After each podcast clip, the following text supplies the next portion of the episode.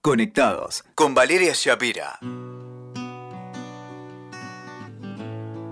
¿Cómo estás? Bienvenidos a Conectados.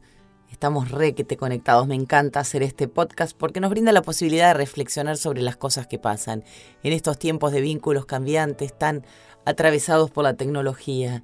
Y la pregunta de hoy es, ¿podemos vivir de a dos en tiempos de apps? Uf, qué pregunta, en tiempos de apps, en tiempos de redes sociales. Y la buena noticia es que vivir en armonía, en pareja, también es posible. Nuestras vidas han cambiado, pero vertiginosamente, y lo, lo hacen todos los días de la mano de la tecnología y nuestras interacciones virtuales nos atraviesan, interfieren en nuestros vínculos de pareja, de amistades, laborales, claro que sí. Entonces el gran desafío es buscar equilibrios, buscar consenso, sobre todo hablarnos, escucharnos y respetarnos. Acuerdos de pareja me dirás vos como si se tratara de una SRL, de una sociedad. Sí, señor, sí, señora. Porque una pareja no deja de ser un emprendimiento conjunto en el que el mejor balance es el crecimiento mutuo. Entonces, para que esto funcione, para que este equipo ande bien, lo mejor es tener un contrato que pueden ser pautas no escritas, claro, pero sí conversadas, consensuadas, que permitan que los dos avancen juntos de manera nutritiva. Un buen punto de partida para esta especie de constitución digital requiere de tu fuerza de voluntad y de la del otro, sin dudas, ¿no? Funciona muy bien decretar una zona libre de tecnología. Una zona libre de tecnología puede ser el dormitorio, por ejemplo. Y cuando digo zona libre, digo que no haya TV, ni pantallas, ni nada, ni el celular, ni el iPad, ni nada de eso, ¿no? Y una franja horaria para la desconexión. Ya sé que miras Netflix y todas estas cosas, pero está bueno poner un horario, que puede ser flexible también, para desconectar, para que los dos se encuentren a charlar de lo que les pasa. El dormitorio está buenísimo, porque muchas parejas ya han eh, escarceado sus encuentros eróticos justamente por la interferencia de la tecnología, porque uno se cuelga en el Instagram, el otro mira una serie y así nunca, nunca terminan de, de fusionarse, ¿no? La dieta digital es es útil también para cada actividad, porque la, dieta digital, el control del tiempo que utilizamos en redes y demás puede ayudar a que la energía no se disperse. ¿Sabías que hay un montón de aplicaciones para controlar el tiempo, por ejemplo, que pasas en redes sociales?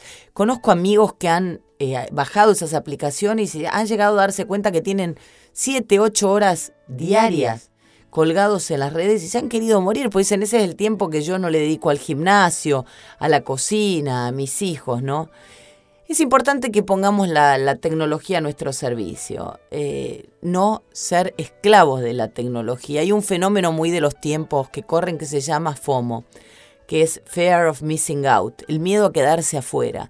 Entonces cuando estamos todo el tiempo mirando el Instagram, las redes de los demás, el WhatsApp y demás, es porque en definitiva nos gana la ansiedad de saber que allá afuera puede estar pasando algo y que nos lo estamos perdiendo. Entonces, tranqui, nadie se muere, en tiempos de teléfonos fijos, en la era de nuestros padres y demás, las cosas pasaban, la vida transcurría y nos enterábamos al tiempo que había que enterarse. El 48% de las personas encuestadas por la app de citas Match reveló que las redes sociales pueden arruinar una pareja, siendo así mayor la proporción de hombres que de mujeres que piensan de esta manera. El 65% de los varones piensa que las redes sociales pueden destruir a una pareja.